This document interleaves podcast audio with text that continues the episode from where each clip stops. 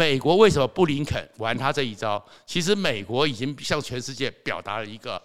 真的，他跟川普，他不用担心，他不会从川普的路线后退，而且他已经告诉了一个复制八十年前美国在日本太平洋两大强权终将一战的决心。因为美国是把习近平看成是东条英机。其实我们知道，一九四一年十二月七号，虎虎虎珍珠港事变。可先前的时候，就有一场美国跟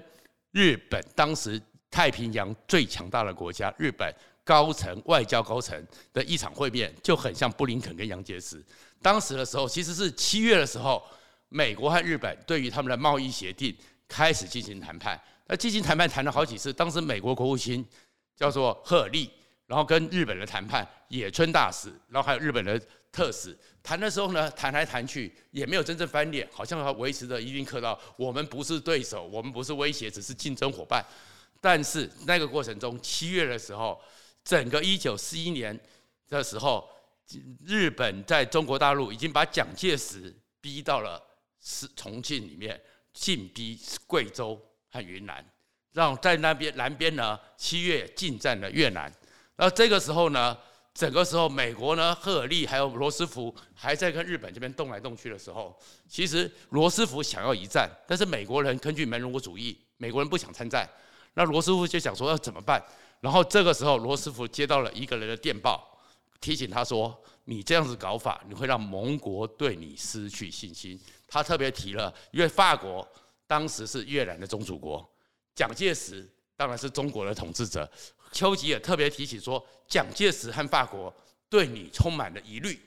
所以整个罗斯福才下定决心。所以他在十一月二十六号，也是突然之间让日本的大使、日本的特使漂洋过海来看你，到达美国。到达美国时候，晚间的时候呢，在他们到达之前呢，跟布林肯一样，先前就讲说，我们这次的会谈有先决条件。他这次讲的是台湾、香港、新疆、西藏。当时呢。赫尔利就直接事先告诉你条件：第一个条件，日本必须撤出越南；第二个条件，日本必须撤出中国大陆；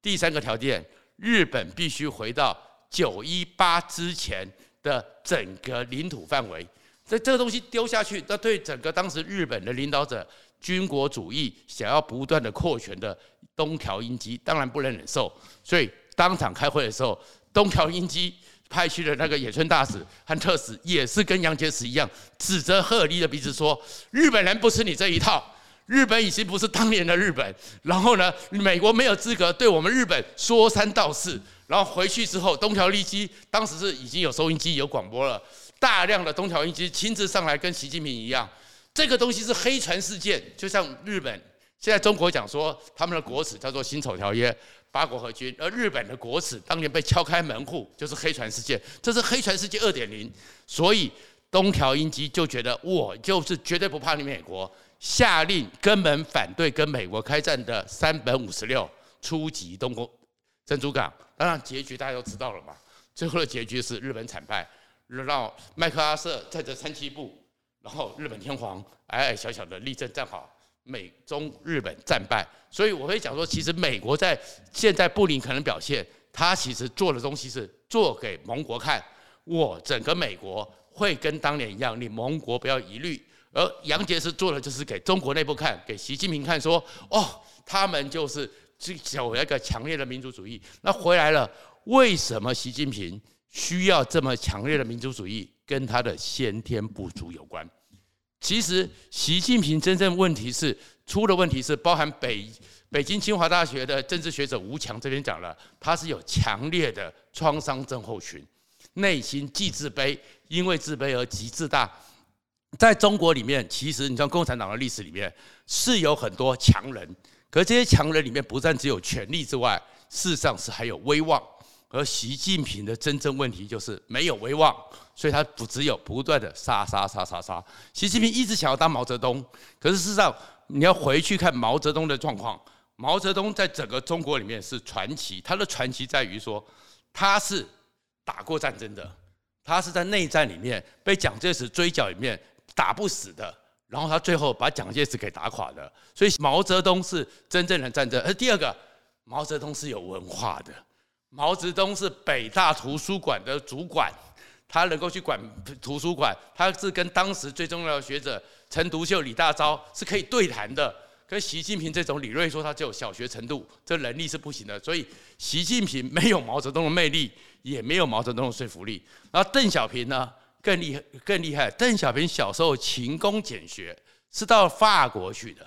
到法国之后又到了俄罗斯去的。邓小平是对国际形势是非常了解的，而且邓小平是非常有治国治理的能力，他的实干才能非常好。所以在整个毛泽东手下三次下牛棚，最后只要中国经济乱了，中国内政乱了，毛泽东和周恩来不得不把邓小平找出来收拾残局。所以邓小平也是有威望的，就算是江泽民，就算是习近平最恨的这批江泽民系统。比江泽民和曾庆红在中国共产党里面地位也不是习近平可以超的，因为当时在国共内战的时候，整个江泽民他的爸妈是牺牲的，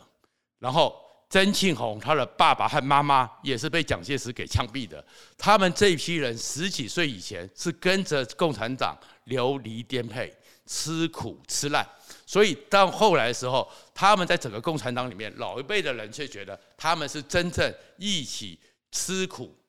流过血、流过泪，一起出来成长的一辈。他们也是太子党，而习近平其实在这辈分上也跟他们一样是第二辈。可是习近平这批人呢，建国之后才出生的，一出生之后就在中南海的红墙里面有专属的幼稚园，有专属的游泳池，有特别的教师，有特别的管家。养尊处优，就算习近平喜欢讲说他曾经被下放，真正的故事是习近平被下放之后，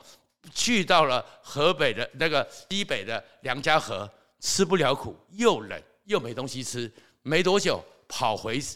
跑回北京当了黑户，最后是他舅舅出来跟他讲说：“你这样子怎么对得起你老子？你老子当年的时候是跟人民站在一起的，如果你想要有前途。”回去学你老子，习近平才又跑回去梁家河，才咬紧牙关。又因为他是习仲勋的儿子，所以坦白讲，他真的也没吃那么多苦。所以习近平，你没有这个威望，你怎么可能在共产党的斗争里面赢过毛泽东，赢过江泽民？那他没办法的话，他只有做一件事情。就是他现在不断的控制杀戮，所以他上来的时候用打贪反腐，杀杀杀杀杀，打贪反腐之后越杀越引起反感，所以他就越紧密，就越杀。而这种越杀以后呢，他就已经不是藏蓝了，他已经会变成是这样一个东西，叫做蜜獾。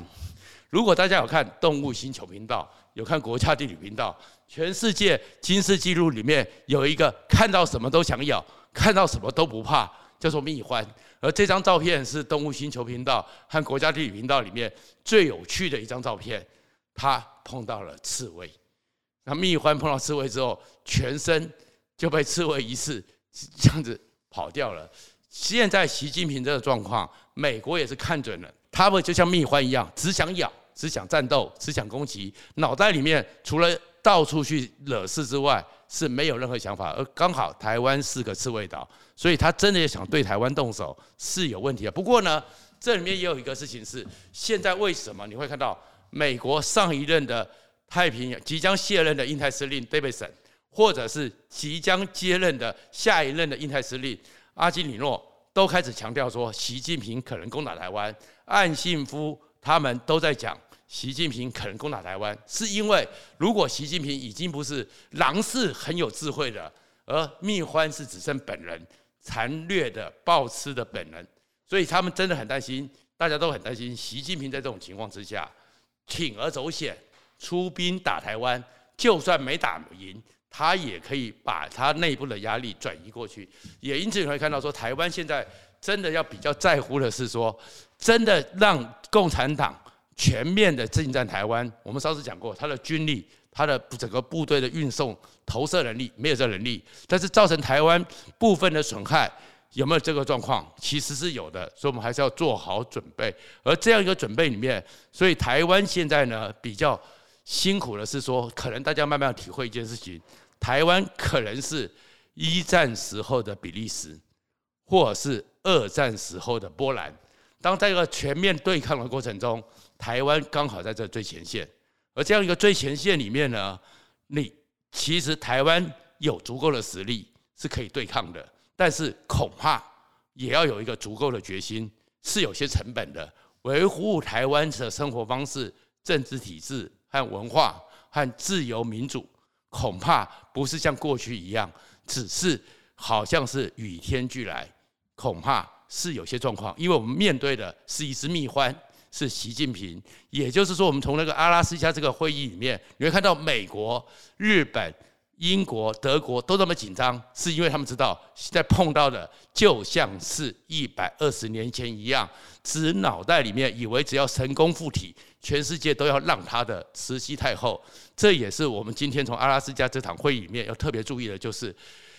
华春莹讲的。现在是好像八国联军，因为最上面的人有个慈禧太后，而刚好李克强的权力都被拿光了，真的越看他越像是光绪皇帝。谢谢大家。